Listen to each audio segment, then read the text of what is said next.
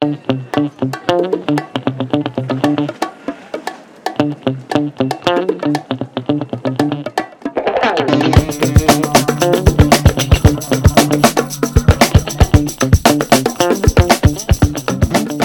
que comience este editorial con un diálogo de una de las obras cumbre del cine del siglo XXI.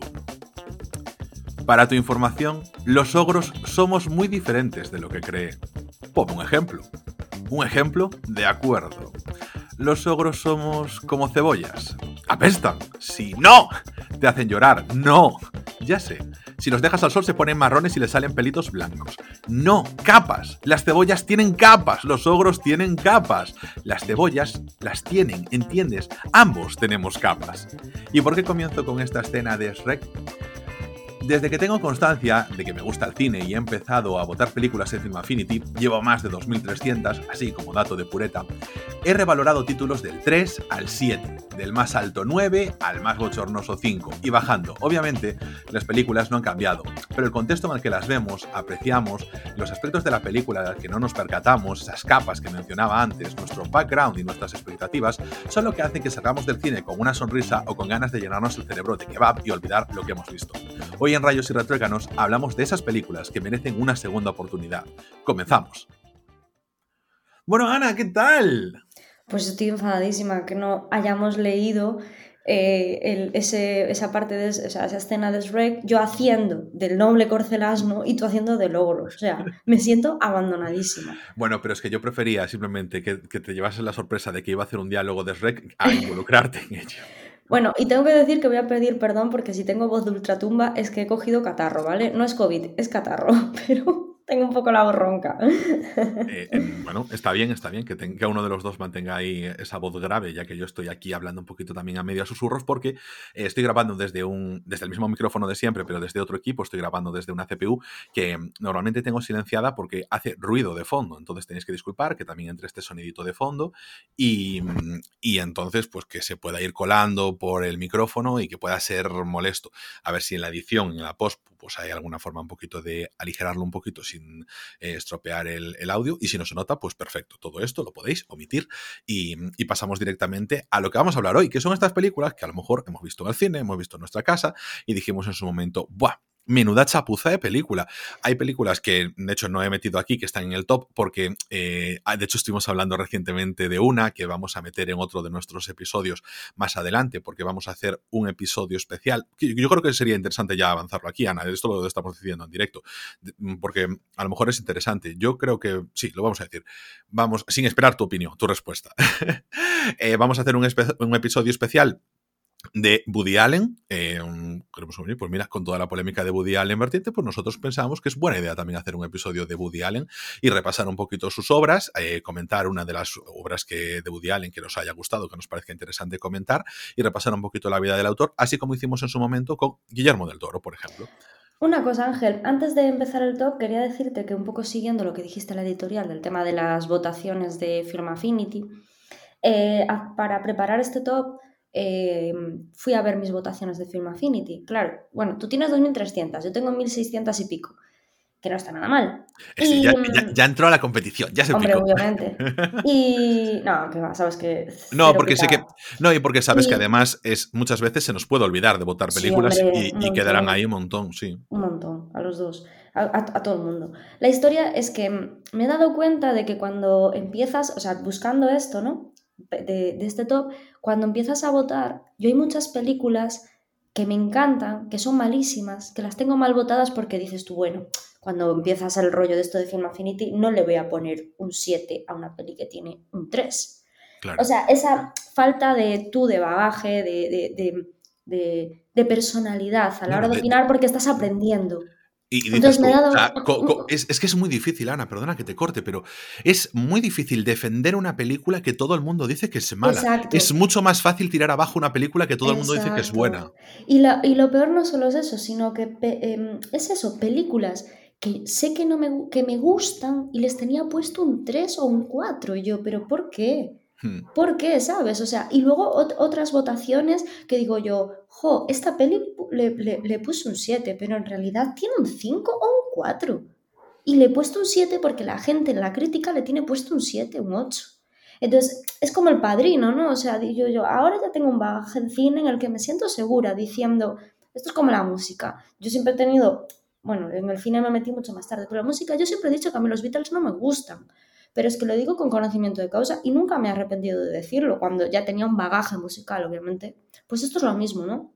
A mí ahora no me importa decir, juez, que a mí el Padrino 2 no me entra y quiero darle otra tercera cuarta oportunidad, pero es que no me entra y me encantaría que me entrara, pero es que no me entra. Hmm. Y lo dices más tranquilo. Entonces he dicho yo, Buah, deberes que vamos, que bueno, no sé si tú te vas a comprometer a hacerlo, pero yo me comprometo a poner las votaciones, a poner las, yo voy a poner las votaciones más realistas, porque ya te digo, he visto cada cuatro en películas malas, pero que a mí me gustan, jope, jope ¿Qué problema hay si me gusta la momia? ¿Hago daño a alguien si me es gusta que, mira, precisamente estaba revisionando yo las votaciones que tenía y, precisamente estaba una de ellas era la momia 2 y la tenía con un 4, digo yo. Porque, a ver, no es la momia 1, que a mí la momia 1 me gusta mucho, pero la momia 2 tampoco considero que sea un 4. Genial también, sí, sí. Entonces, ¿por qué? ¿Sabes? En plan, vamos a. ¿Qué pasa? Que yo sí que estaba viendo por un tema, porque yo también hice un poquito ese ejercicio y dije, claro, son películas que a lo mejor voté con 16 años, con 17 años. Son unas edades donde, oye, pues estás, te sientes muy impostor dentro del mundo del cine, claro. Estás aprendiendo. Entonces, al aprender, te tienes que fiar de otros. Una vez tú tienes eh, muchísimos eh, eh, inputs y, aprendes de muchas cosas, entonces en ese momento tú puedes coger y decir, vale, ya tengo una opinión, pero mm. para tener una opinión primero te tienes que cultivar, es que no hay otra, no hay otra manera de hacerlo, es el aprendizaje. Yo te voy a decir una cosa. mira, una de las cosas que tenemos tú y yo es que somos súper sinceros a la hora de, hablar de las pelis. Entonces me pareció hipócrita decir, jo, que una de las cosas que tenemos Ángel y yo en este podcast y, en general cuando hablamos, que somos, somos cero de dejarnos llevar, porque por eso, porque ya tenemos mínimamente un bagaje y porque no nos gusta seguir. Nosotros somos sinceros, a quien le guste bien y a quien no, no. no y, pues es una cosa muy importante, Ana, que tenemos edad. Ostras, no es lo mismo cuando tienes 25 años o 29 que cuando tenías 18 años. Totalmente. No, a ver, yo empecé, ya te digo, con 21, empecé con esto del cine, yo empecé tarde. A ver pelis no, pero a tomármelo en serio sí. Entonces, claro, tío, es en plan, digo yo, no, tío, yo siempre he dicho sin tranquilidad que a mí los Beatles no me gustan. Y mm. no por eso soy una inculta musical, ni mucho menos, pero claro, empecé desde los tres años a escuchar música, no es lo mismo. Entonces, creo que tengo que hacer ese ejercicio de, de ponerme a decir, no, mira, con todo el morro del mundo le voy a poner un 7 a la momia y a tomar por saco. Y quien se ría, que se ría, pero soy así. A mí me gusta, ¿qué le voy a hacer? Claro, aquí tenemos ahí una. A ver, ¿a quién estás. Eh, sobre quién te tienes que defender tú? ¿De quién está evaluándote tu criterio cinéfilo? Nadie. Y aunque lo estuviesen haciendo, es tu criterio cinéfilo. Eh, y puedo reconocer que hay pelis muy malas, que no sé si es porque las vi muchas veces de pequeña o, tal. Hay pelis muy malas que te pueden molar y decir, Dios, qué mala es, pero es que me encanta. Yo, eh, una cosa que decimos aquí muchas veces, Ana, pero es. A veces es mejor una película mala que una película mediocre. Sí, hombre, es, es que, e, es que, vamos a ver, a lo mejor hay películas que son técnicamente y con actuaciones mucho peores que el método Williams, pero que para nosotros tío, pues es, en conjunto es mucho más interesante que a lo mejor un bodrio como ese. Y, yo te iba a decir dos cosas. Uno, pensé cuando me ibas a decir que, no, que si me comprometía, porque eso lo estoy intentando, pero fíjate, incluso cuando estuve en el Festival de Cine de Austria estaba yo dubidando, en plan, mira, eh, le cogí tanto rencor a la película que no la voy a poner. Dubidando, dubidándose en gallego, dudando.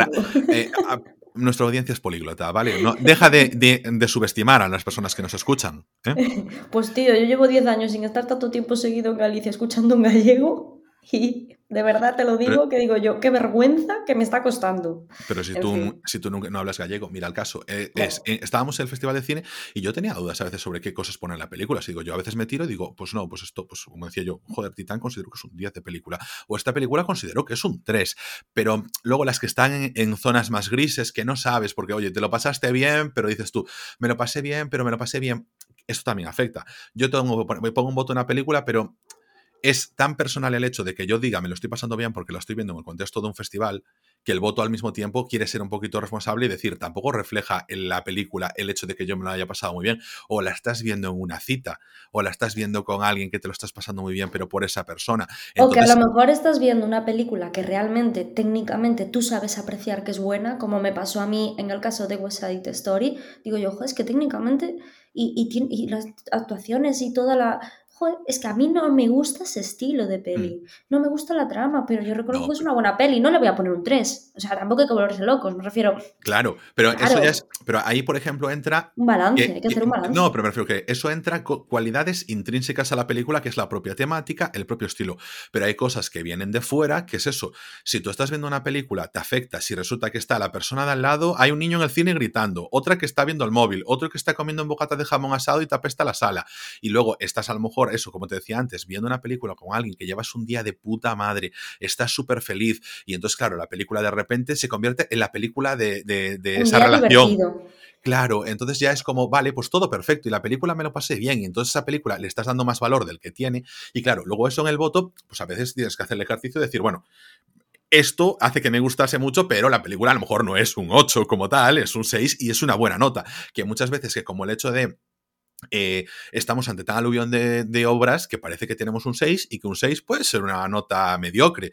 Y un 6 no es una nota mediocre, es una nota buena para una película, que joder, que te lo has pasado bien, que todas estas cosas, pero a lo mejor no le puedes meter un 7 o no le puedes meter un 8 porque no te ha gustado tanto, pero te lo has pasado muy bien, como yo considero, por ejemplo, que es Coda. Es una película que para mí es un 6, una película buena, es una película que te diviertes y que a veces que que, te, que, que, tendemos también a justificar la cosa de, sí, bueno, está bien, pero bueno, tampoco tiene mucha cosa, ¿no? En plan, que parece como que, hacer una película de un 6 es complicado realmente.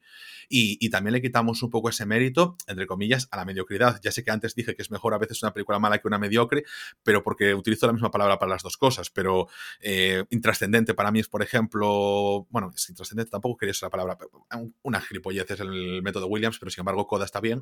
Y, y, y no sé, y a lo mejor técnicamente las dos podrían eh, meterse en un 6 y luego podemos valorar otras cosas, como es, hay cosas del contexto propio de la película, como es, por ejemplo, tema de inclusiones, etcétera, que sí que aportan a la película, y otras cosas del contexto fuera de la película, como es eso, lo, tu situación personal en el momento de ver la película, que luego como lo quieras trasladar de una forma o de otra.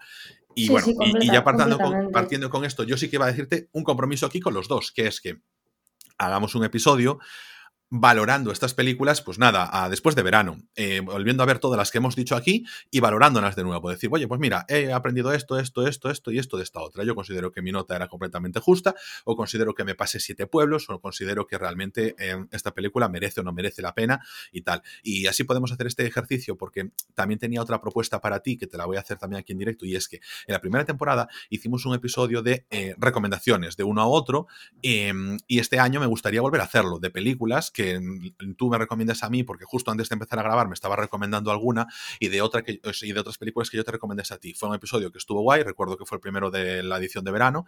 No, fue uno de los, no fue del primero de la edición de verano, pero fue de la final de la primera temporada, y que, y que creo que es más de esto y ponernos aquí un poquito estos deberes propios con la audiencia, porque también es un ejercicio que podemos hacer con ellos, ¿sabes? De decirle, oye, pues hemos cómo crecemos así nosotros también como eh, cinéfilos y como personas que nos gustan el cine, pues revalorando cosas de las que antes hablamos y también a veces pues retractándonos y que y, y, lo más guay de todo que es una cosa que valoramos mucho y es que nos callen la boca con una película, que teníamos una sí, opinión sí. a lo mejor muy encerrada y que nos digan, tío, pues no, pues la has vuelto a ver y has caído de la burra y eso está genial.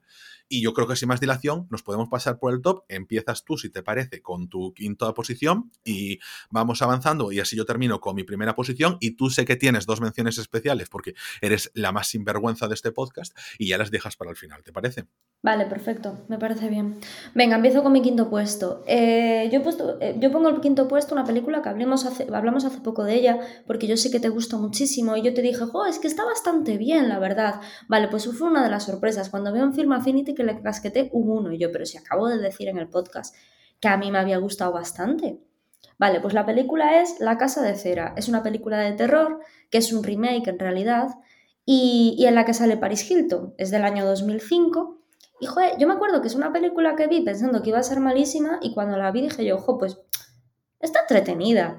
Entonces, la crítica profesional que tiene, por lo menos aquí la que aparece en Film Affinity, tiene una crítica bastante dispar. Tiene algunas votaciones buenas, diciendo que es una película agradable, una película correcta, ¿sabes? A nivel, a nivel peli de terror. Luego tiene varias muy malas y varias decir, bueno, bien, está bien, sin más, ¿sabes? Pero bien. Dices tú, joder, es que tiene una crítica súper dispar, súper distinta.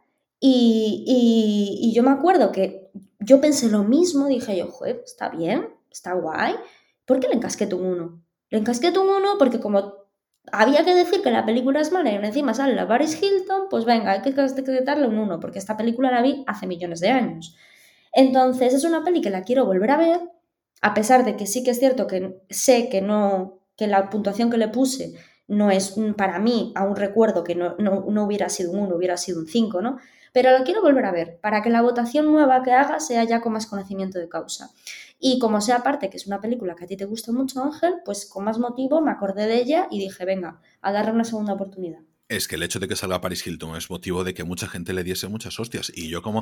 Es que es un género de, terror que, es, yo siempre te digo, género de terror de slashers con adolescentes de los principios de los 2000 es algo que a mí me chifla, ¿no? Es una, una temática, una estructura de película que yo disfruto muchísimo y veo, veo muchas películas de ese estilo y las reveo. Y La Casa de Cera hostia, es que es bastante creativa, muertes, eh, tiene ritmo, tiene cosas de verdad. O sea, el hecho de que es una película de terror y eso siempre tira para abajo y además que es mamarracha adolescente, pues entonces que la gente pues que la, pone a caer de un burro, por favor. Pero luego te vienen a lo mejor los crecidos de culto de ahora, de Scream 5, madre mía, qué obra maestra del metacine y todas esas cosas y la casa de cera pues te la tienen como tú, pues con uno, con un dos y no es justo para nada porque es una película buena dentro de su género. Es que, claro, mm, quieres comparar cosas que no son comparables, pero por muchas veces por el tono. Y entonces, pues bueno, y luego ir de entendido. No, no por nada, pero es verdad. Y yo no sé que a lo mejor yo también caí en su momento y le puse una nota muy mala y sabiendo que es una película que me había gustado y que yo es que... Posiblemente, posiblemente. Es que ya te digo... Yo, la volví a ver en la, en la pandemia y, la verdad, o sea, me, me, gustó muchísimo más que lo que me había gustado antes. Es que yo creo que cuando empezamos es eso, no, no es porque seamos hipócritas o porque seamos unos snobs.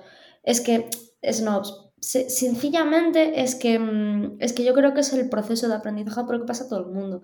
Hmm. Y yo creo que la gente que se queda en, eso, en, en, Snob, es porque en realidad em, no, no, continúa, se queda ahí, ¿no? Y, pero si continúas y, sigues el proceso de aprendizaje, el proceso de aprendizaje normal llega un momento en que te quitas todo ese, todo ese lastre, pero es un lastre necesario. Claro, no, no, toda la razón, toda la razón. Y además, oye, eh, a veces tú ser cinéfilo es como una parte de una identidad que te has creado hace tiempo y es como, a ver, bueno, y lo que siempre decimos, obviamente tus opiniones a lo mejor hace mucho tiempo son las que te quedan. Por eso hay tanta gente que considera que la mejor música que se ha hecho en todos los tiempos es la que coincidentemente la que escuchaba cuando tenía 17 años, porque se quedó ahí. Entonces, por esto que pasa el tiempo, la música nueva de ahora no vale nada, ahora nos hacen buenas películas, es que los clásicos, es que yo vivo en la nostalgia perpetua. Ahora nos hacen buenas películas o ahora no se hace buena música. Ostras, una cosa es que te guste, eh, yo qué sé, a lo mejor te gusta el western clásico, pero eso es un gusto ya particular tuyo. Mm. Pero, pues, o, o, joder, a mí me gusta más el rock clásico, yo lo reconozco, pero es que hoy en día hay músicos increíbles, gente joven que sale que dices tu madre mía. Es que a ti a, lo mejor, a ti a lo mejor no te gusta el cine, a ti a lo mejor te gusta las películas que te gustan. Exactamente. Y la música es eso, o sea, yo, mm. por ejemplo, tengo un género que es más, más predilecto, ¿no? Para mí, pero jope, luego dices tú, es que esta persona es increíble, que a lo mejor el estilo de su música no me va tanto, ¿cierto? Pero es que eso no, no desvaloriza lo que está haciendo, ni dice que es un peor artista que, yo que sé, que Robert Plant con Led Zeppelin, ¿no? O sea, en ese sentido creo que nos volvemos un poco locos, pero como decía antes, yo creo que es el proceso de aprendizaje normal y dependiendo del nivel en el que te quedes, pues yo creo que es eso, que llega un momento que dices tú, va, te dejas de todos esos rollos y y tal. Yo creo que es eso, que nosotros al final eh, tenemos que destacar por ser sinceros, Jope, y que no nos pese decir que una película horriblemente mala nos ha gustado y echarnos unas risas aquí los dos de decir, ostras Ángel, pero ¿cómo te gusta eso? Pues Jope, me ha gustado, pues ya está. Es que si no, para escuchar lo mismo de siempre nos, escucha, nos vemos la crítica profesional y ya está. Claro, y además, de hecho, vamos a avanzar a otro episodio. Eh, creo que debemos hacer más esto, ¿sabes? Comentarle a la gente episodios que vamos a hacer, que precisamente será otro top, eh, será en, en breves, a lo mejor en las próximas semanas ya lo tenéis disponible, y va a ser el top de películas que han sido defenestradas por la crítica y que a nosotros nos han molado. Es que mientras estábamos pensando en, programas, en cosas interesantes que comentar por aquí, pues nos ha ocurrido ese, que yo creo que es muy bueno porque habla un poquito más de cómo se siente una persona cuando está viendo cine, más allá de las películas que, oye, pues hoy podemos comentar esta, mañana la otra, y a lo mejor el próximo día eso le dedicamos una a la de Woody Allen o al estreno de turno, a los Oscars ya nunca más, pero a veces estas cosas de sentimiento de cinéfilo, pues que, que todo el mundo se siente representado, en plan, tío, de verdad, o sea, ¿por qué me estás diciendo que Crepúsculo es mala cuando es una obra de arte? A ver, por favor. Entonces, pues nosotros vamos a hablar un poquito de, de ese sentimiento y, y, que yo creo que es algo más transversal, con todo el mundo te gusta. A ese nivel no llego, eh, Ángel, pero bueno, si tú has llegado, no pasa nada, yo te voy a respetar, yo te quiero igual. Esto es todo mentira, no me quieres igual. Bueno, voy con mi quinta posición, ¿de acuerdo? Eh, en este caso, yo he hecho un. El ejercicio que he hecho yo ha sido limitarme a películas de más o menos los últimos seis años, cosas por el estilo, ¿no? Perdón, de seis años, diez años, algo por el estilo, porque dije, es que si no, me voy a bajar muchísimo, ¿sabes? Eh, en plan, a películas no, incluso yo creo que más, porque creo que la más antigua debe ser rollo 2006, pero no quería irme a películas rollo eso que había visto cuando tenía 15 años o cuando tenía 12 años y que por pureta eh, le puse que no, que no me gustaba y tal, pero pero bueno, esta es igual la más alejada y el resto son películas que vi, entre comillas, pues mm, recientemente, no cuando era un niño. Y en este caso, pues quería hablar de una película de la que hablaste tú hace poco, que es Babel, de González Iñárritu, que yo te dije, yo es que la vi eh, cuando estaba en clase, la vi en el instituto, no era el momento de verla, no por la edad, claro, no era, por la edad, pero sino simplemente también por las cosas que yo digo a veces. Mm, estás en clase, estás a otras vainas, que si estás con los SMS infinitos de Vodafone de ese momento, que si estás intentando tirar bolitas de papel, que si estás intentando intentando hacer bromitas con tu compañera de mesa o haciendo cualquier tontería. No estás atento, no estás a lo que tienes que estar y sobre todo te parten la película en dos veces, que es algo que nosotros hacemos porque nos tendríamos a quedar dormidos, pero no deberíamos porque pues es verdad que las películas pierden su ritmo cuando las partes y eso es así. Y aunque podamos ser conscientes de ello y decir, bueno, vamos a intentar omitir esa parte, pero afecta, siempre afecta porque las películas están hechas para tener un increchendo y un descenso y tener unos picos y unos valles. Y si nos lo saltamos, pues es una parte de la película que se pierde. Y es una película eh, larga, como es Babel, porque mm, dura dos horas y pico y que, bueno, pues que es también a lo mejor conveniente verla Y creo que está disponible ahora mismo, tanto en Prime Video como en HBO. Está, me rondó varias veces por ahí. Y a mí Iñárritu, pues mm, yo no voy a decir, ah, es que me encanta Iñárritu, porque es verdad que El Renacido es una película que me parece buena, que me parece bastante interesante, pero mm, no me apetece volver a verla. Por ejemplo, Perman sí que me pareció buena, pero, o 21 gramos, que en su momento también me pareció buena, Amores Perros también me pareció buena, y sin embargo no me acaba de, yo no digo, va, Iñárritu, me encanta Iñárritu, teniendo en cuenta que sus películas me parecen buenas. Pero, por ejemplo, Babel no me entró. Y de hecho, yo cuando estaba haciendo la revisión de estas cosas, yo en Film Affinity no la tengo ni votada, porque no la, ni la consideré. En ese momento, por lo menos, tuve la, el cierto criterio de decir ni la voy a votar porque no, no puedo tenerme una opinión formada sobre ella, eh, porque en ese momento me había parecido un peñazo un peñazo. Entonces no, no la voté, pero porque algo es ya en el colegio, tío, ah, cometen muchos errores. Primero, o meternos libros o películas o muy infantiles o de repente te saltan con películas o, libros muy así. O sea, no puedes pasar de los zapatitos de Tinky Winky a de repente pasar a La voz a ti de vida de Salinas. O sea, y luego con las películas es un poco lo mismo. O te ponen eh, La Cenicienta o te ponen de repente un Babel. Yo es una de las cosas que siempre me quejaban en, en, del cole porque decía yo, jo, yo leo muchísimo. Pero yo no leo, yo no leo gracias al colegio. Yo leo gracias a que se me ocurrió salirme de lo que me estaban mandando leer. y luego cogía. un momento, luego, cogí las obras en bachillerato, que ya tienes una edad distinta, y las devorábamos todos. ¿Pero por qué? Porque nos, eh, anteriormente nos enganchamos a la lectura por influencia de amigos que nos pasaban un libro que estaba guay o de influencia de nuestros padres, pero si es por las obras que nos mandan en la ESO, nos cortamos todas las venas. Y con las películas lo mismo, o sea, yo me acuerdo que en clase de música, que lo conté hace poco, nos pusieron la película de Ray Charles, oye, pues mira, genial, pero no tienes por qué estar poniendo, yo me acuerdo que nos pusieron un Blade Runner con 14 años o 15 años, que dices tú, pero ¿cómo pones Blade Runner con 14 años? O sea, es una peli que, si la ves en casa, genial, pero, no para el cole. Es que tu problema es ese que no, no es que sea muchas veces porque cuando tú eres adolescente te entran mucho más películas para adultos que para niños, porque por lo menos no sientes que te traten como tonto. Sí, sí, completamente, mucho mejor. Pero hay, hay películas que, que no las vas a, apreciar porque, oye, pues, eh, pero simplemente por cuestión de edad y de vivencias, ¿eh? no por nada más, no por infantilizar a las personas.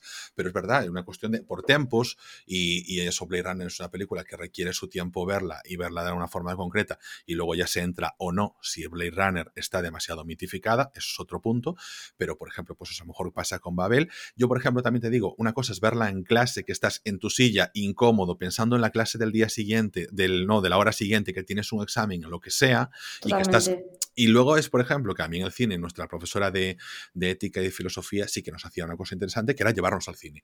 Siempre era un coñazo porque era con gasto y entonces, pues claro, en los colegios siempre es más complicado. Pero nos llevaron a es ver, que por eso ejemplo. Está súper bien, aunque te pongan a ver, pues eso, Blade Runner, ¿no?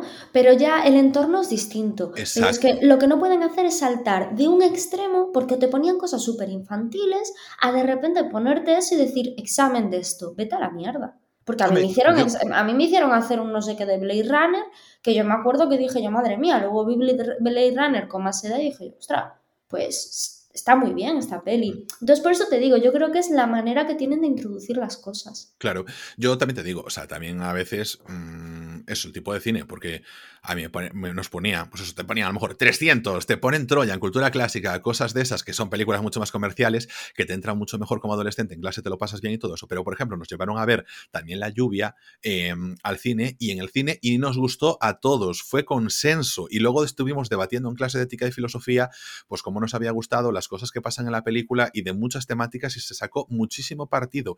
Y fue un visionado en conjunto en el cine y además después pudimos trabajar sobre la propia película. Y yo estoy seguro de que también la lluvia, eh, pues no me gustará tanto ahora como cuando la vi en su momento, que me había gustado mucho, y a la gente a lo mejor que la vio en clase conmigo, que no, no era gente cinéfila, y le gustó.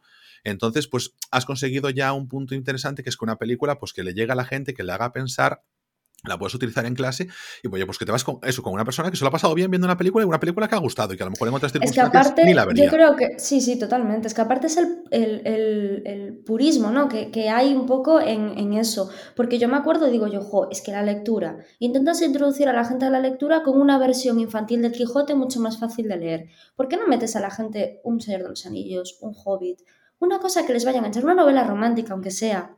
En mi, en mi, instituto, a ver, hacían una cosa que estaba muy interesante, que al final eran novelas, o sea, personajes, eh, o sea, novelas de young adult, ¿no? Te metían cosas. Ah, no, en la mía no. Claro, en la, en la nuestra eh, te metían las de siempre, pero sí que en algunos, algunas materias yo recuerdo que eso que juegas pues temas de problemáticas adolescentes que tenían a lo mejor temas bueno, de sí, drogas. algunos rebeldes y así, algunos sí. Bueno, sí, pero, pero muy el problema con rebeldes es que es de 1960, ¿sabes? Sí, pero cosas sí. así más actuales, eh, bueno, pues no vamos a entrar, por ejemplo, de hablar de Vigos Vivaldi o de alguna de estas cosas que desarrollan Pero, tío, en la. ¿cuántas veces enganchar? O sea, ¿cuánta, cuánta gente? Yo me enganché a la, a la lectura gracias a la novela eh, fantástica, a Memorias de Idún, al Señor de los Anillos, a todas estas.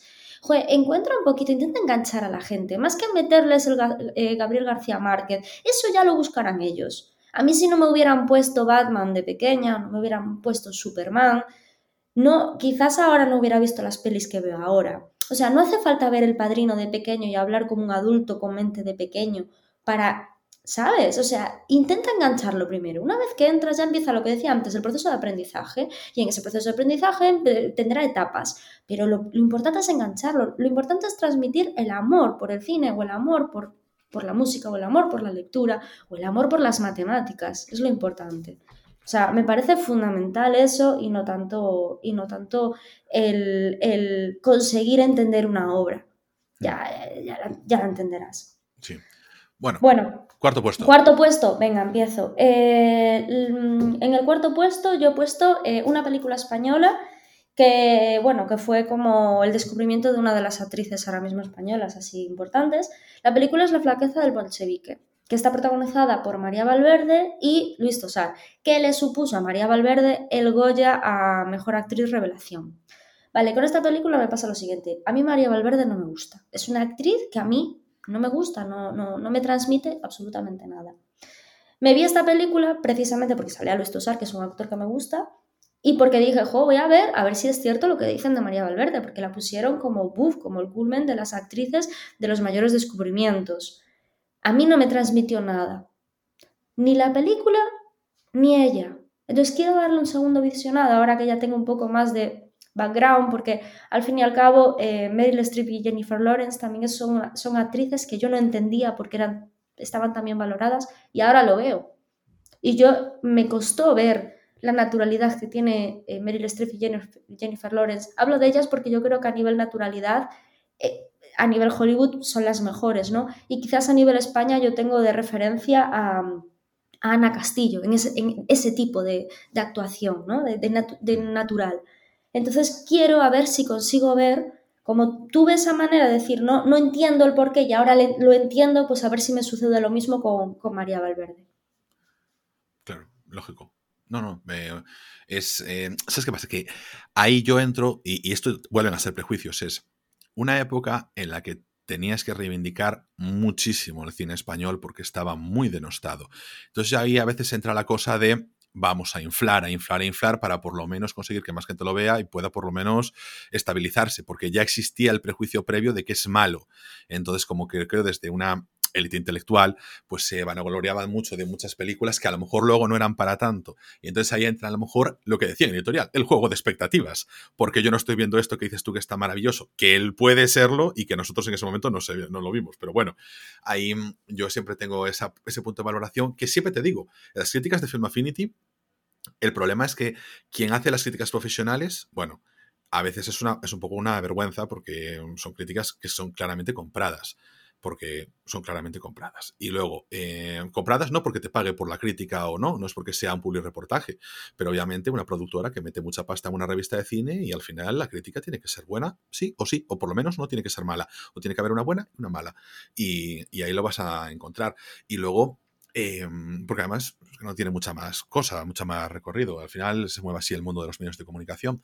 Y luego las críticas de los que escriben, Claro, es difícil discernir a veces de quién es el, pedante petulante que quiere hacer su personalidad en base a soy cinéfilo y critico las cosas, o soy cinéfilo y mm, veo aquí, lo, soy más papista que el papa y veo cosas donde no las hay. Entonces te quedas pues al albur de tu propio criterio. Y a veces eso, las opiniones que te van llegando, te entra una, te entra otra, esto puede ser, esto no, y a veces también una crítica negativa vale más que una positiva, o que alguien que te gusta dice algo positivo y te vale más que todo lo demás. Entonces, pues bueno, eh, está muy bien metido esa segunda oportunidad, porque yo, precisamente con el prejuicio que tengo de esa época del cine español en la que se vanagloriaba mucho desde las élites culturales y se le rajaba mucho desde la calle, y creo que ninguno de los dos tiene razón, pues, eh, por ejemplo, no la hubiese incluido, y sin embargo ahora me das ganas a mí también de meter películas de ese estilo. Que yo, por ejemplo, soy muy em, defensor de las películas de cine kinky, eh, que en su momento pues, fueron también muy denostadas y que, sin embargo, pues cuando yo tuve la época de ver el cine kinky español de Loy de la Iglesia, pues dije yo, qué películas más guapas y, bien valoradas que están y que fueron siempre denostadas. Y bueno, pues nada, eh, me voy yo con mi número 4, ¿te parece?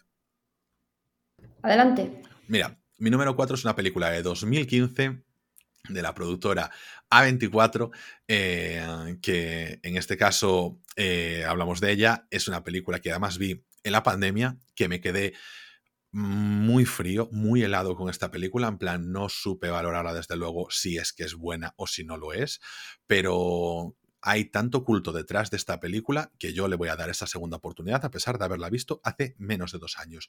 Y estoy hablando, bueno, de menos de dos años, tal vez la vi justo por estas fechas, no sé, voy a ver un momentito aquí cuando fue. No, lo que pasa es que la, vi, la voté muy tarde. Em, estoy hablando de la película eh, de Anna Taylor Joy, La Bruja que considero que aunque la vi con edad, pero a lo mejor que no la vi a lo mejor tampoco con el mood en el que estaba, porque estaba precisamente yo en el ciclo de cine de slashes adolescentes, revisitando todas estas, eh, creo que tiene muy, muy buenas valoraciones por parte de la gente, que gusta mucho, que hay mucho culto. Y yo no entendía por qué, no entiendo por qué a día de hoy, pero incluso a ciegas y sin yo ver por qué tiene ese culto detrás, sí que le voy a dar la, oportunidad de volver a verla y ya os contaré qué tal.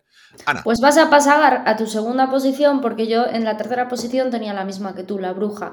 Eh, en mi caso, yo em, me pasa lo mismo, yo no entré en la película, solo recuerdo una frase, la de ¿te gusta la mantequilla? y poco más. Y yo es que aparte fui a verla eh, al cine con mi familia política, entonces al final eh, fue como eh, ellos no entraron en la peli, la gente estaba todo el rato haciendo bromas, que es un poco lo que me pasó, que me quejé aquí cuando fui a ver Bell, aquí en, Donosti, que fui al festival de cines de, ciencia ficción, no, no, de oh, ciencia ficción, de, sí, mm. de terror. Y, y, la pusieron y la gente, como no era del rollo, estaba todo el rato haciendo burlas a la película. Entonces, eh, dije yo, jo, tengo que volver a ver Bell, porque es que en esos ambientes, lo que decías antes, es que también el entorno hace mucho. Hmm. Entonces, aunque yo supe intentar evadirme del entorno de Bell ya porque tengo otra edad, cuando vi La Bruja es eso, la vi en el cine, 2015. A ver, fue hace eh, Siete años. siete años. Entonces, al final, no tengo la capacidad que tengo ahora de evadirme y decir, eh, voy a ver la peli, voy a intentar tener yo mi propia opinión, voy a tal, ¿sabes? Entonces, tengo que volver a verla. Tengo Además, mira, es, verla. es una película de, de Robert Eggers, que Robert Eggers nos encantó en El Faro, dirigiendo a Dafoe y a Pattinson, sí. y que ahora, por cierto, tiene una película que se va a estrenar, que es la de Northman, el hombre del norte, que está también, no sé si está, no, no está 24, pero está Robert Eggers. O sea, simplemente lo que pasa es que como las dos últimas de Eggers fueron por A24, y que es que está protagonizada por Skagar, Ska- Skarsgård, que es el, el marido de Nicole Kidman, que también sale Nicole Kidman. Sí. En, en- ¿Cómo se llama la, la serie? Ana, no me sale. eh, Big Little Lies, sí. Sí. Y sale también precisamente Anya Taylor-Joy, Willem Dafoe, es decir, los, todos estos que han salido en sus últimas películas como protagonistas, a excepción, bueno, no Nicole Kidman y Alexander Skarsgård no, pero eh, Anya y Willem sí, y, y que va a estar en cines que dicen que está muy, muy interesante, ¿no? Y que Robert Eggers, pues al final es un tipo a tener en cuenta en, el, en esta especie de terror eh, diferente que se nos plantea este año, junto con los Jordan Peele que hacen eh, propuestas diferentes, o con el Ari Aster, bueno, no sé, gente interesante a, a seguir. Pues nada, este era mi cuarto puesto. Tú has dicho, ya has pasado del segundo al tercer puesto, eh, que ha sido también La Bruja. Voy yo con mi tercer puesto entonces, ¿no? Venga. Vale, pues aquí otra película de la que hemos hablado en diferentes ocasiones y que nos han dicho, por supuesto, es que a lo mejor también la tienes tú, Ana, pero no creo que la tengas, ¿eh? porque yo creo que tú no vas a querer volver a pasar por esa tortura. Entonces, yo sí que me voy a atrever y voy a decir, ya que estoy en el mood y de haber disfrutado de West Side Story, le voy a dar una segunda oportunidad a La La La, de la Ciudad de las Estrellas, eh, hay película de Ryan Gosling. Bueno, a mí La La Land me gustó, o sea, me gustó más que West Side Story. Lo que pasa que yo no entré tanto, es que es lo que me pasa con los musicales. Yo no entré tanto como entró, por ejemplo, nuestro amigo Pablo, que salió del cine maravillado. Yo esa sensación que tuvo mucha gente con La La Land no la tuve, pero yo salí del cine diciendo es una buena peli. No salí en plan, no me entra, ¿eh? Y vamos, prefiero mil veces La La Land a nivel personal, subjetivo, que Side Story, por ejemplo. O sea es que a, mí, a mí, por ejemplo, lo que te decía, a mí musicales en general no me gustan, pero es que además la temática de música no me gusta. O sea, no me gustan los- las películas sobre la música. Entonces es como que mm, es algo que siempre me... A mí tampoco. Y me encanta la música, pero es que, puf. Claro, a mí es como lo que te... Bueno, siempre te digo, las películas eh, sobre cine dentro del cine me aburren en general porque la temática no me entra, porque me parece, como siempre digo, una chupada de polla a los propios directores. A mí es- depende, a mí depende. Que sí, que tienes tus cosas. depende. Pero es que a mí Mm. cuando hacen el homenaje al cine, digo, yo me sudo los cojones el homenaje al cine, que me, me importa una mierda. Tengo que hacer, como le dais tanta importancia, tengo que creerme yo que me importa. Me da esa sensación. Y realmente no me importa. Es que no me importa lo que está pasando. Y así, ah, por ejemplo, volvemos a hacer referencia, porque hoy justamente no sé por qué en el trabajo estaban hablando de la familia real británica. Y entonces, claro, yo estaba diciendo, no, yo vi Spencer y tal el otro día, pero la verdad es que no es un tema que me interese nada. Entonces, claro, ya lo he dicho aquí, no me interesan temas que, por ejemplo, tampoco veo The Crown, porque no me interesan aún que la forma que esté, que esté llevada pues mm, puede estar bien, pero no me interesan. Entonces sé que hay una parte que ya de por sí no me va a gustar y que no me va a generar atracción. Entonces, pues por eso no me acabo metiendo en la serie. Si a lo mejor estoy perdiendo una gran serie, pues sí, pero que a lo mejor hay otras grandes series que te estás perdiendo tú porque te estás con esa. ¿Qué quieres que te diga? ¿Sabes? En plan que estoy disfrutando con otras, como por ejemplo la que haré hoy en recomendaciones, que es una serie increíble. Bueno, pues ese es mi tercer puesto, la película de Damien Chazelle. Eh, este año Damien Chazelle eh, nos va a traer un... ah, es que no, habían hablado de, ah, de la nueva película de David Chazelle, que es la de Babylon, que, con Margot Robbie, que también, joder, otra vez, un pesado de las narices porque va al Hollywood de principios del siglo pasado, ¿sabes? Entonces yo es como, ¡boh! ¡Qué pesadilla! Pero bueno, nada, es lo que, lo que le mola al man. Entonces, Ana, venga, next. Eh, siguiente, ¿qué tienes tú en el puesto número 2? Bueno, pues yo he puesto una película que vi contigo en el cine. Tiene muy buena crítica eh, em, profesional, tiene buena crítica de los usuarios de Firma Affinity, pero yo le he puesto un 2. Por- Y bueno, en el cine estábamos los dos, bueno, fui yo la No, que se no, empeñó no, no, en no, no, verla, no, no, no, no, no, no, no, no sigas, no sigas, porque yo pero también. no, pero ya lo Yo- sé, que tú cambiaste de idea, ya lo sé, pero déjame, déjame terminar. No, no, pero digo porque si, si te la puedes guardar para el número uno o no puedes guardártela para el número uno. Ah, porque tú también la pusiste, vale, pues Claro. me callo. Vale, vale, vale. Pues nada, eso, que... Ah, dices que no la diga ahora. Claro, si te la puedes guardar para el número uno y así ya hablamos Vale, los dos lo ella. juntamos, vale, pues Claro. entonces hablo, hablo de otra, pues. Eh, una película que el otro día hablamos de ella, eh, me fijé hoy en la Film Affinity que yo pensé que le había puesto mejor nota porque yo tengo el recuerdo de que me pareció una buena peli, pero que yo no entré debido a que no estoy acostumbrada a que las, que las películas, no estaba en pasado acostumbrada a, a que las películas de superhéroes fueran en este rollo. Ahora ya lo estoy, ahora ya tengo más bagaje. La película es Logan, que a ti te entró súper bien. Dijiste que de las mejores pelis que has visto de, de, de superhéroes. mundo superhéroes, exactamente. Eh, a ti te entró muy bien, em, eh, la crítica le entró súper bien, a los usuarios le entró súper bien, tiene una notaza, no sé si tiene un 7,4 o una cosa así, o sea, es una peli muy valorada. No, no, no, tiene, tiene menos de un 7, que lo había visto yo recientemente, y la crítica profesional había puesto a parir. No, no, estás, yo creo que estás pensando en otra película. No, tiene un 6,9 y la A, tienes razón, tiene un 6,9 y la crítica profesional eh, la puso a parir, bueno, eh, tiene de todo, ¿eh? Cuando se estrenó Logan, se le puso, a ver, ya en términos no, generales. No, tiene muy buena crítica, ¿eh? Sobre todo, aquí en Film Affinity tiene bastante buena crítica profesional, ¿eh? En las críticas profesionales, a ver, espera que estoy entrando. No, joder, Ana, pero si tiene eh, dos semáforos verdes y tiene. No, no, abre, abre todo, abre todo el desplegable. Vale, bueno, pero que eso, al final son las destacadas, vale. Y luego, y también tiene un montón también negativas aquí, pero ven, al caso, si te fijas, eh, yo, te, yo te digo... Un 6,9 no me parece mala nota. No, no es mala nota, no es mala nota. Quiero decir, a ver, no es mala nota para nada, pero es que Logan cuando se estrenó tuvo muchísimas hostias, porque es verdad que cuando tú tienes un producto de Marvel, los primeros que te van a ver las películas de Marvel son los fans de Marvel. Sabes que es la base crítica, es el suelo que tienes. Da igual el producto que saques, que sea Viuda Negra, que a lo mejor la película, que no la vi aún, es más mediocre por lo que se dice y todo el tema, pero siempre hay un suelo de personas que te la van a ver porque es Marvel y además quieren estar al, al tanto de todo lo que pasa con Marvel, que se ve Marvel Agents of S.H.I.E.L.D. y todo eso. Y este tipo de película no era para ese público en general porque estaba, eh, tenía otro enfoque y la gente que estaba esperando ver, aunque fuese los cuatro fantásticos, pues no se lo iba a encontrar. Entonces, claro, es que más o menos, es que yo creo, es lo que quería explicar yo, que yo un poco es lo que me ha pasado, ¿no? Que yo eh, ahora mismo sé un poco eh, todas estas cosas, ya me puedo anticipar de otra manera. Y yo creo que ahora, volviendo a ver Logan, seguramente la disfrute muchísimo más y entienda muchísimas más cosas, porque aparte sí que es cierto que ahora mismo hay películas de superhéroes que se salen de lo convencional y que dices, ostras, es que esta es una peli que podría ser perfectamente nominada a Mejor Película a los Oscar. Si no lo hacen es por lo que decimos siempre, porque como dices tú, son unas viejas pero eh, no voy a decir la palabra tal, porque luego es que nos van a censurar el, el podcast.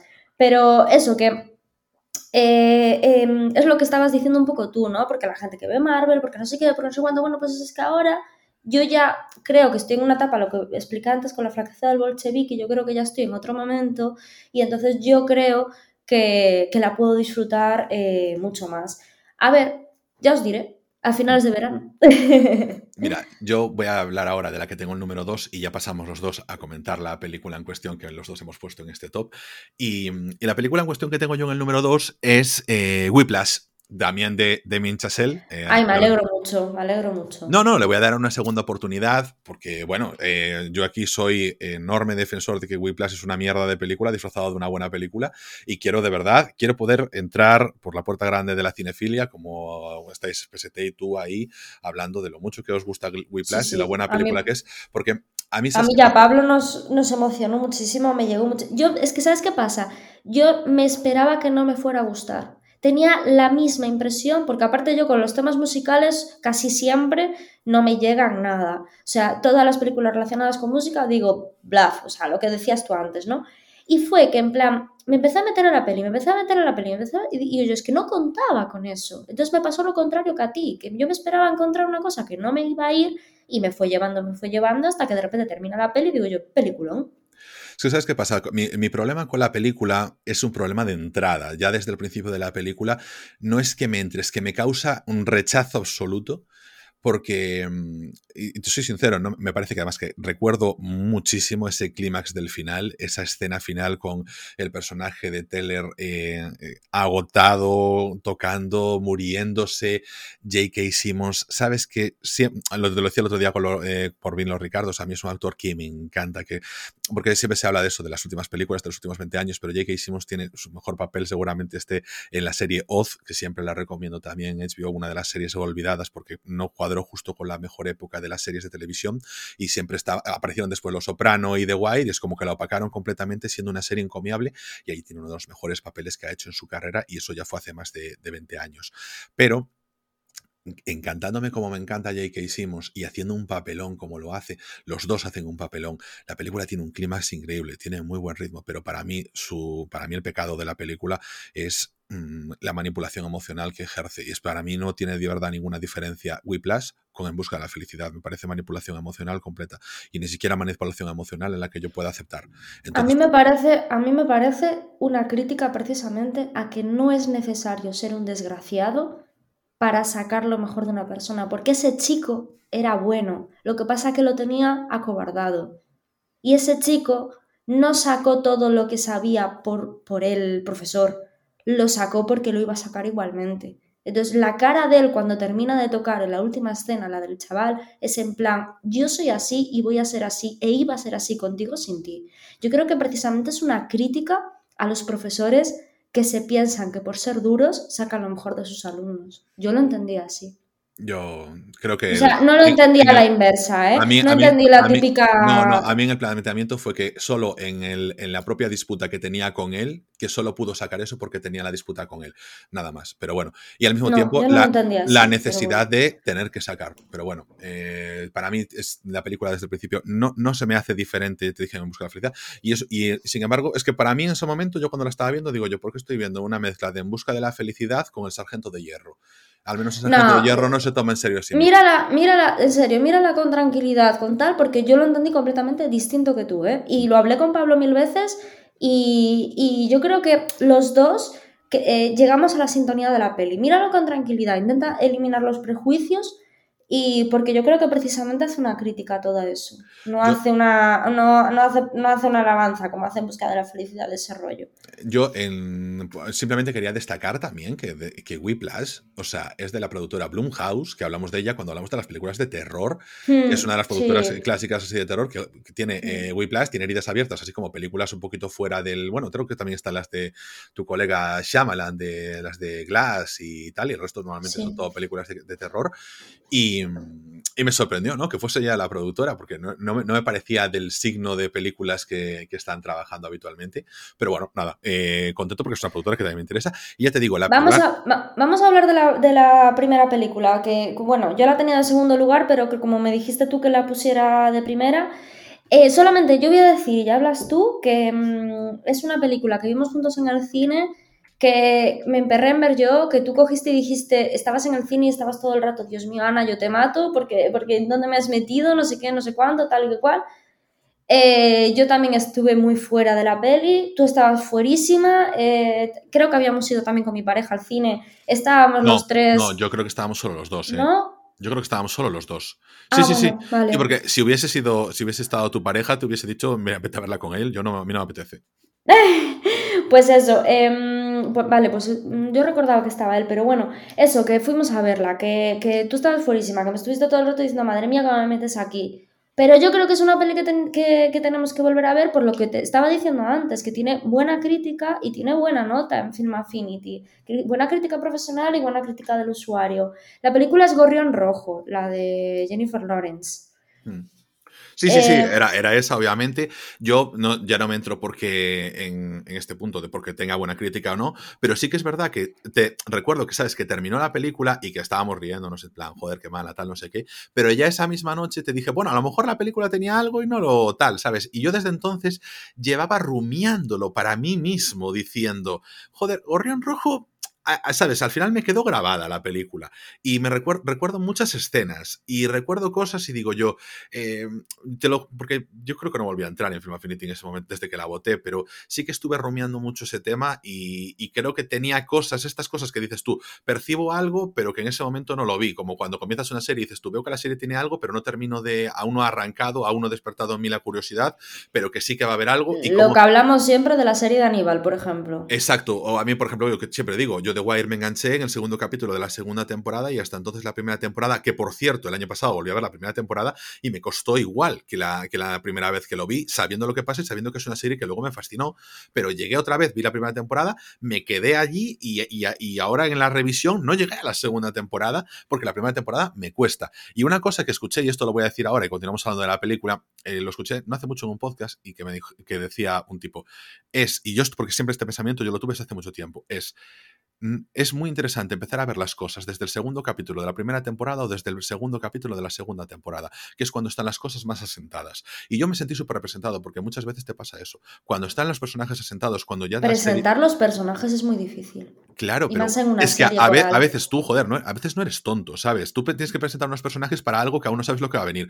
Pero si tú ya empiezas, ya está metido en una dinámica, ¿cuántas series de antes, cuando no se tenía respeto por las series en Antena 3, en televisión española, en Telecinco, que te metían el capítulo de la nueva temporada, el capítulo de la siguiente no tenía un orden y simplemente se ponían sueltos y ya está. Y tú ya, ya te buscarías la vida y lo cogías a mitad de la tercera temporada, te enganchabas y punto.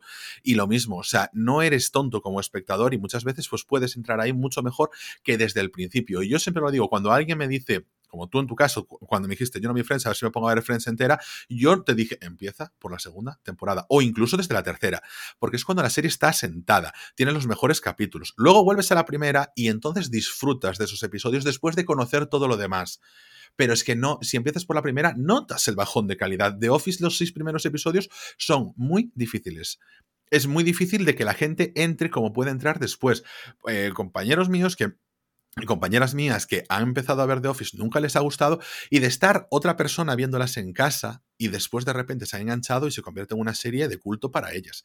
Y es porque simplemente no han entrado como se tiene que entrar y es una putada, pero es que a veces, pues, por, por, por eh, no sé, lógica intrínseca educacional decimos, pues, ¿cómo no voy a verlo desde el primer capítulo de la primera temporada? Y no, muchas veces no compensa.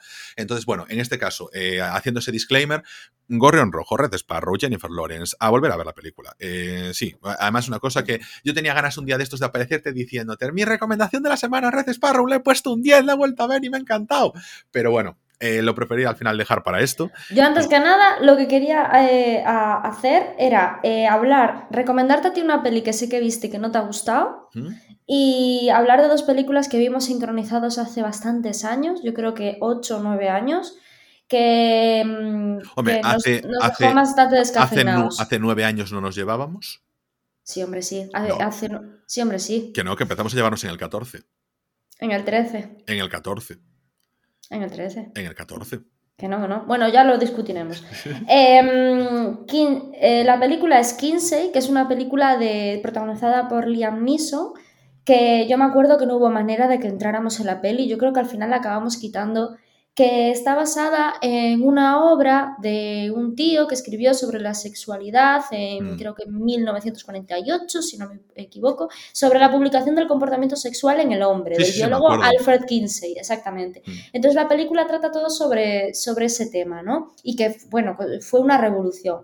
La peli está muy bien valorada, tiene bastante buena crítica, pero nosotros no conseguimos entrar y creo que le deberíamos dar los dos una oportunidad. Y la pues otra es Enemy, que hablamos de ella cuando mm. hablamos de la bueno, con cuando salió Doom por Denis Villeneuve, es del mismo director, esta película, Enemy.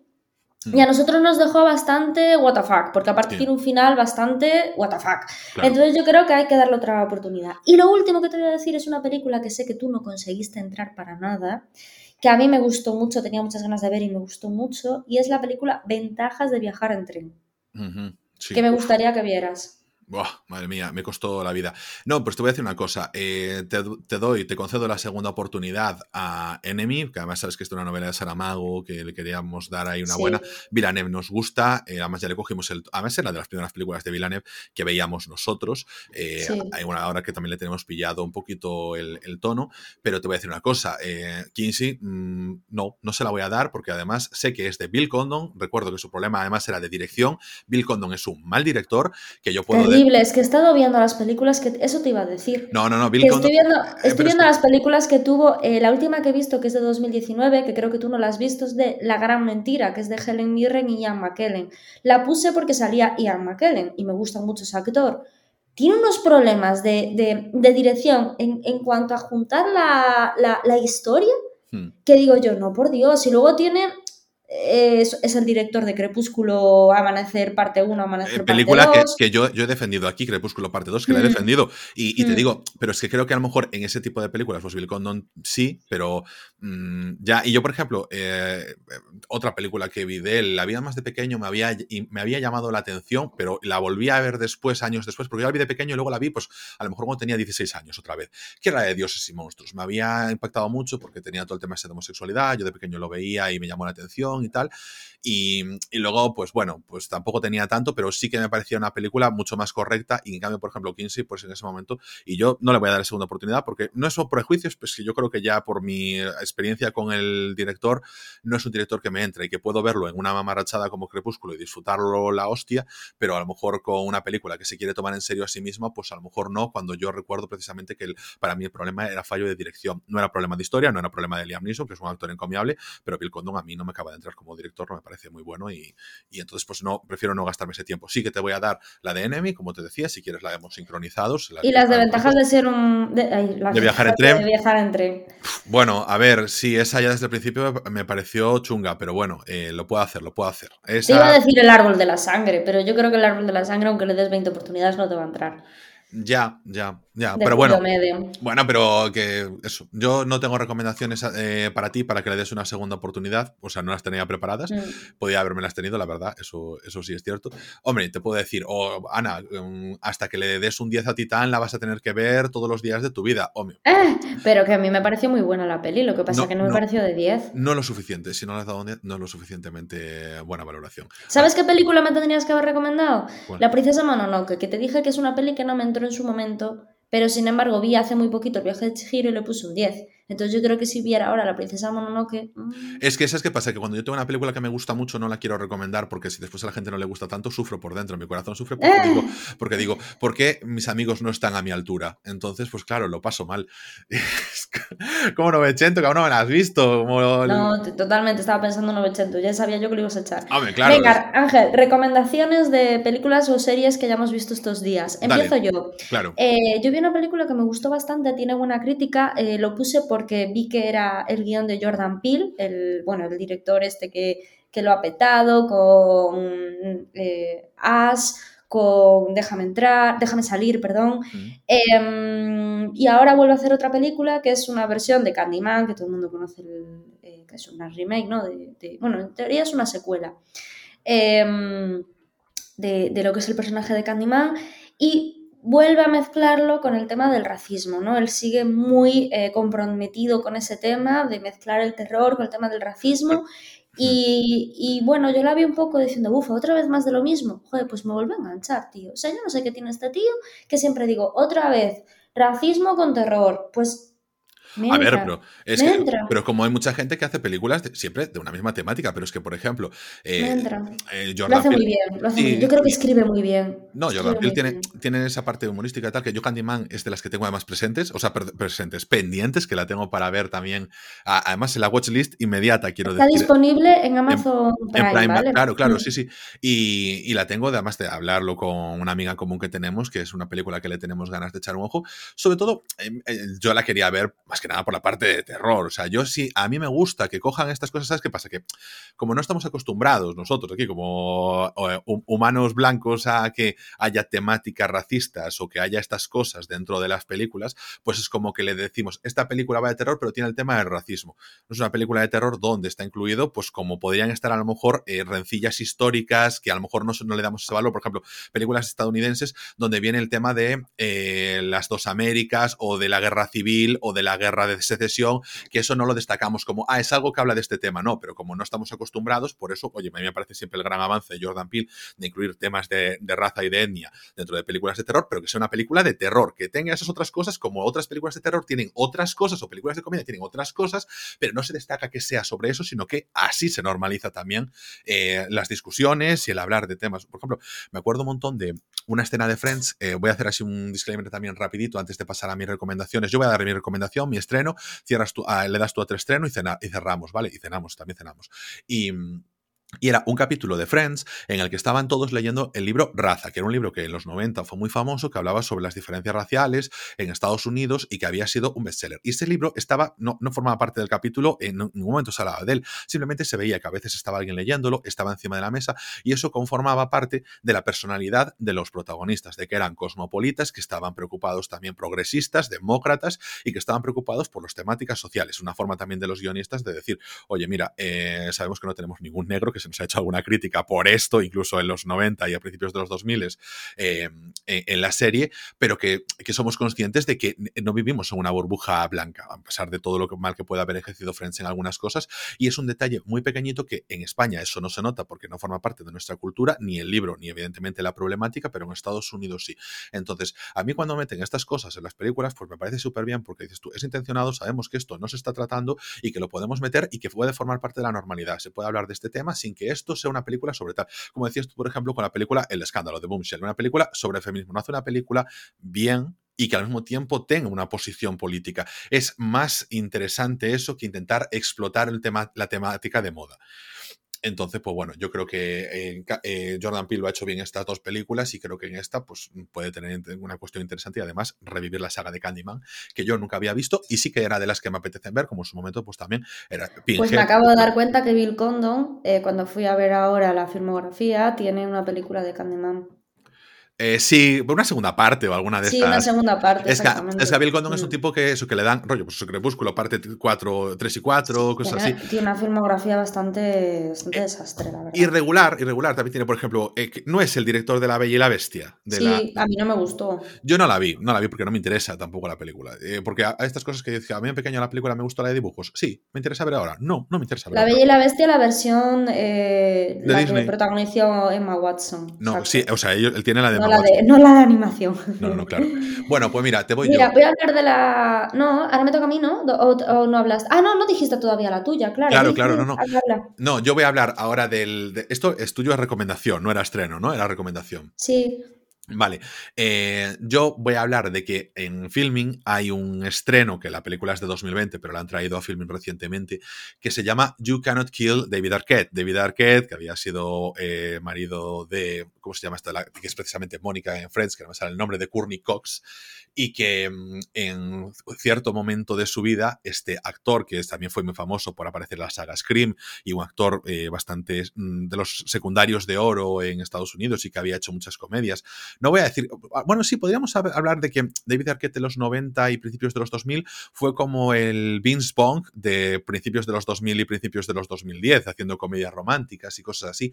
Pues aquí David Arquette... Em, pues se le fue un poquito la flapa como uno de los personajes, el personaje de John Favreau en Friends, para quien se dé cuenta que era un novio de Mónica, que era millonario y que, que quiso meterse en la lucha libre. Y David Arquette quiso hacer lo mismo y en los últimos años tuvo un, sin él, sin ser un luchador profesional ni nada, pero quería meterse a hacer cosas porque es así de, friki y mm, tuvo que casi se murió porque se cortó una arteria del cuello eh, en una lucha porque además se metió una lucha extrema y un montón de cosas, y bueno, pues eh, eh, sus incipencias desde hace más de 20 años, siendo campeón mundial en uno de los eventos de la extinta WCW, hasta ahora. Entonces, este documental está en filming, pinta muy divertido, porque David Arquette, la verdad es que es bastante divertido y está bastante mal de la flapa, y que al mismo tiempo, pues que te cuenta una historia que para mí es, eh, no sé, se me hace mucha gracia. No porque a mí me gusta la lucha libre en sí, sino porque también recuerdo siempre esa, esa trama del novio de Mónica, y que me parece curioso cuando tienes algún eh, jeque del, del actorismo como David Arquette en su momento, pues que de repente dice, yo voy a pasar de todo lo que estoy haciendo, voy a hacer algo completamente diferente, donde voy a ser un puto paquete y se me va a criticar lo que no está escrito, pero a mí me apetece. Entonces, como yo quiero hacer esto, lo voy a hacer y que diga lo que diga de mí, como dice la canción. Y nada, Vale, yo hablo de estreno de cine. Mm, voy a ver una película, es que voy a contar la historia porque yo no la, yo no la vería. Está teniendo muy malas críticas, eh, pero bastante, muy malas y tiene una nota bastante baja, todo el rollo, ¿no? La película es Morbius, la de Jared Leto. Mm. ¿Por qué voy a ir a verla? Porque me acuerdo hace unos meses que estaba la película Eternals, la de Angelina Jolie y Salma Hayek, y, mi pareja cada vez que pasábamos por el cine decía, vamos a esta. Y yo le decía, no, esa no, que están diciendo que es mala. Porque me fijaba en la crítica, ¿no? Que hablaban mal de ella y tal. No, esa no, que están diciendo que es mala. Y volvíamos al cine la semana siguiente y lo mismo, ¿no? Y luego hubo un día que la pusieron en Disney y dijo mi pareja, jo, pues ahora yo me voy a poner Eternals. Joder, pues que nos gustó a los dos. Hmm. No entendí, porque la... ahora subió bastante la nota porque debe ser que la gente que la vio en Disney la valoró más. Pero dije yo, jo, es que mm, esta peli la hubiera disfrutado en el cine perfectamente, al final es a lo que vas, un poco también a disfrutar, ¿no? Digo, yo es que la hubiera disfrutado un montón en el cine, pues me arrepentí de no ir. Entonces ahora con Morbius, Digo yo, a lo mejor aquí sí que salgo y digo, mm, menuda Castaña. mierda de película, menuda castaña, exactamente. Pero eh, dije yo, no me voy a dejar llevar por los prejuicios, así que voy a ir a verla así aprovechando, voy a ir el viernes, aprovechando que vamos con una amiga en común, que estoy aquí ahora unos días, y dije yo, venga, a, a ver Morbius al cine. Pues me parece muy bien, porque yo también la quiero ver. Creo que se le ha dado palos antes de que se estrenase la película y de que, antes de que nadie la viese. O sea, estoy segurísimo de que tenía ya votaciones negativas en Film Affinity antes de que se estrenase en cines, en Film Affinity y en cualquier parte, porque, a ver, hay dos puntos a tratar, punto.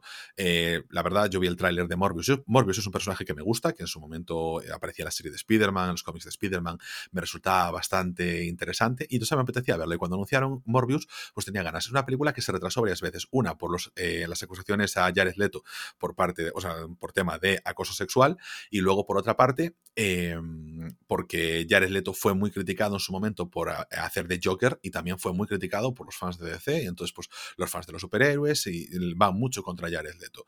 Entonces pues la película pues fue aplazada, aplazada, aplazada y no sé si pasaría como con Venom 1 de Tom Hardy que fue recortada la parte más sangrienta y una parte más adulta para que fuese estrenada más salas de cine.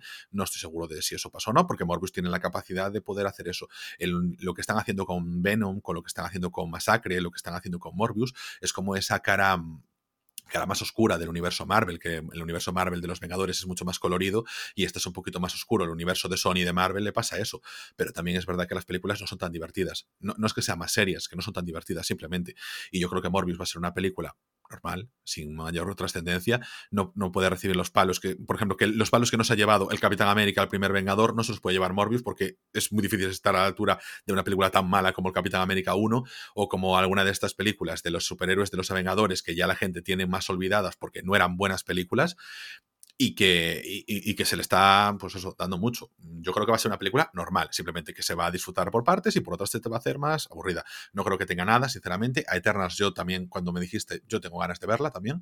Y, y no te diré que no la fui a ver al cine porque tenía malas críticas, simplemente porque no me llamaba tampoco mucho. Pero creo que cuando nos pasa esto, que es que hay una película que recibe mucha cera, que nos entran un poquito más de ganas de verlas para ver si está justificado o no. ¿eh? A mí, por lo menos, un poquito me pasa, ir un poquito a contracorriente si me tira, sobre todo porque a veces ves eso, que las críticas no son justificadas, que son, que de verdad no has visto la película, ¿cómo puedes estar rajando de ella de esa forma? Independientemente de lo que puedas opinar de otras consideraciones, como eso, el caso Jared Leto, o a lo mejor si es un director polémico por algo, si es algo de Woody Allen o lo que sea. Eso son otras críticas. Pero sobre la película en sí, pues entonces eh, da más ganas a veces de verla. Y yo ahora voy con mi recomendación, Ana.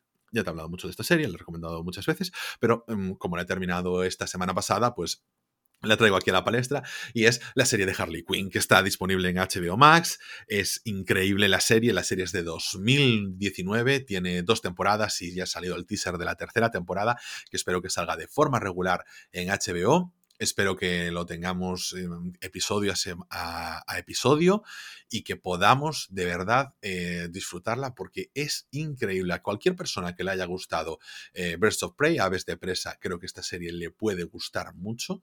Es una serie que aunque no te haya gustado Aves de Presa, te puede gustar mucho. Es muy gamberra, es muy gamberra y es una serie que yo no me esperaba porque tiene una trama continuada, pero que ahora mismo este mediodía, si no estuviésemos grabando el episodio, pues a lo mejor si no tuviese nada que ver, me podría un episodio suelto de, de esta serie. Ahora que HBO Max además tiene la cosa de reproducción aleatoria de episodio, que es una cosa que está muy bien porque Netflix tiene una cosa que es reproducción aleatoria de alguna cosa del catálogo en general que piensa que te va a gustar, pero a mí me gusta, por ejemplo, la cosa de entras en una serie y episodio aleatorio, como imagínate, pues eso, uno de Friends, uno de How I Met Your Mother, uno de Harley Quinn, por ejemplo. En esta serie tenemos además la gran amistad entre Harley y Poison Eve, eh, Yedra Venenosa, que es maravillosa. Es verdad, a lo mejor nos gustó de Presa, pero a lo mejor os gustó Escuadrón Suicida, Suicide Squad, la del año pasado, va en ese tono súper gamberro, no tomarse nada en serio. Es una serie eh, muy, muy crítica, muy, muy crítica. Tuve un episodio de, mm, que comentó uno de los guionistas de censura, en la que, que, se había hecho muy popular el año pasado y ya desde entonces le había echado el ojo a la serie, porque habían censurado una escena en la que Batman le hacía sexo oral a Catwoman y entonces el guionista decía, mm, esto no lo vamos a incluir en la serie porque según la, la productora los superhéroes no hacen eso.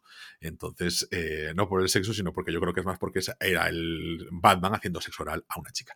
Entonces, eh, había tenido ese episodio de polémica, pero al margen de eso, la serie, os digo, es una serie de animación para adultos, mucha sangre, mucho gore, mucha diversión. Harley nunca se toma en serie, pero sobre todo es el explorar todos los problemas personales de la relación tóxica de Harley y Joker, esa dependencia, la relación de amistad entre Hiedra y Harley es tan buena, es tan. En, que es como ver un episodio de Friends donde te sientas reconfortado en lo mucho que se quieren y lo mucho que se apoyan un elenco de secundarios increíble.